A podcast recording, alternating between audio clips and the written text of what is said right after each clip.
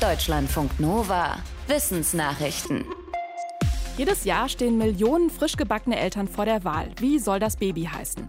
Forschende haben Datenbanken aus den USA, Frankreich, Norwegen und den Niederlanden ausgewertet. Sie sagen, die Wahl eines Namens folgt einer Regel. Die besagt vereinfacht, die Beliebtheit eines Namens steigt so lange, bis er alle langweilt und Eltern neue Namen schön finden.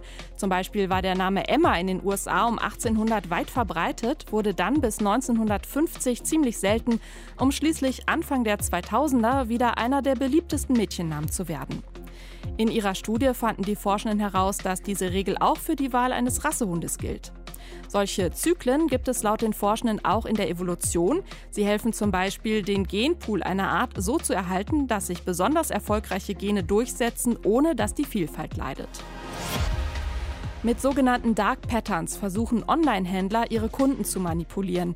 Zum Beispiel, indem sie einen Preis mit einem Timer koppeln, ihnen mit Pop-ups neue Angebote machen oder sie zu einer unnötigen Registrierung zwingen. Eine Studie im Auftrag der EU-Kommission hat solche Dark Patterns jetzt auf den 75 Apps und Webseiten untersucht, die in der gesamten EU den meisten Datenverkehr erzeugen. Dazu zählen zum Beispiel Amazon, Facebook und WhatsApp. Dabei zeigte sich, dass 97 Prozent der Anbieter mindestens eine Manipulationstechnik nutzen. Die meisten verstecken relevante Informationen und bringen so User dazu, zum Beispiel mehr Cookies zuzulassen als nötig. Laut Studie können viele Menschen solche Manipulationsversuche nicht erkennen. Experimente mit Testpersonen aus mehreren EU-Staaten zeigten, dass Dark Patterns Leute dazu bringen, Dinge zu kaufen, die sie eigentlich nicht wollten. Die Autoren der Studie gehen davon aus, dass die EU diese Praxis in Zukunft stärker regulieren muss. Ist Kaffee gesund oder nicht? Dazu gibt es immer wieder mal Studien und Vermutungen.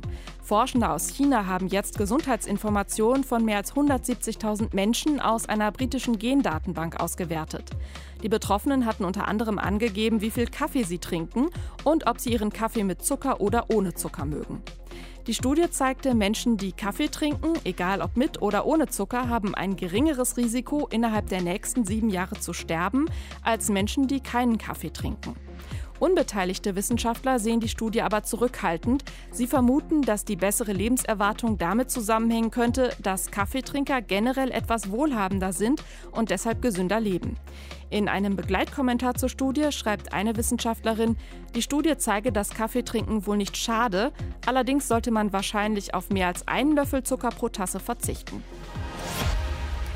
Wie viel Testosteron ein Mann im Blut hat, das hat wohl auch mit der Beziehung zu seinem Vater während der Jugendzeit zu tun. Und zwar, ob der Vater damals präsent war und sich mit um den Jungen gekümmert hat oder nicht. Darauf weist eine Langzeitstudie mit rund 1000 philippinischen Männern hin. Bei denjenigen, bei denen der Vater in der Pubertät präsent war, war der Testosteronspiegel im Erwachsenenalter generell niedriger als bei denjenigen, die nicht so eine Bindung zu ihrem Vater hatten. Ob jemand einen höheren oder einen niedrigeren Testosteronspiegel hat, beeinflusst auch das Verhalten im Erwachsenenalter. Frühere Studien haben gezeigt, dass Männer mit höherem Testosteronspiegel eher in die Suche nach Sexpartnerinnen investieren.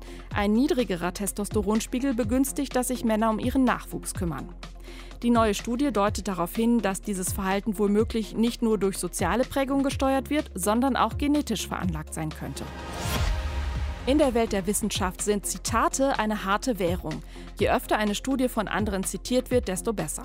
Dabei herrscht offenbar keine Chancengleichheit. Veröffentlichungen aus bestimmten Ländern werden mit höherer Wahrscheinlichkeit zitiert.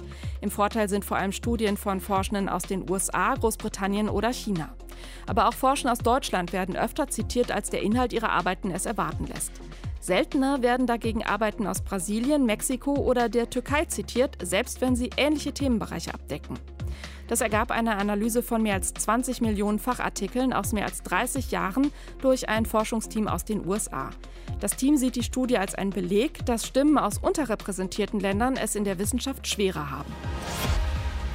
Gott schuf zuerst Adam und dann Eva. So wird die Schöpfungsgeschichte auch im Koran oft ausgelegt. Nach Ansicht einer islamischen Theologin der Uni Münster steht das im Koran so aber gar nicht, sondern dass beide gleichzeitig erschaffen wurden. Die Theologin hat die Verse der Schöpfungsgeschichte neu analysiert und kommt zu dem Schluss, dass sie so etwas bedeuten wie Gott schuf den Menschen und sein Partnerwesen. Die Theologin sagt, dass der Koran oft Frauen abwertend wirke. Das passiere, wenn der historische Kontext nicht berücksichtigt werde, also die Zeit, in der der Koran entstanden ist. Wenn man den Koran aus dem patriarchalen Rahmen von damals herauslöse, dann erschienen Männer und Frauen oft als gleichwertige Partner. Deutschlandfunk Nova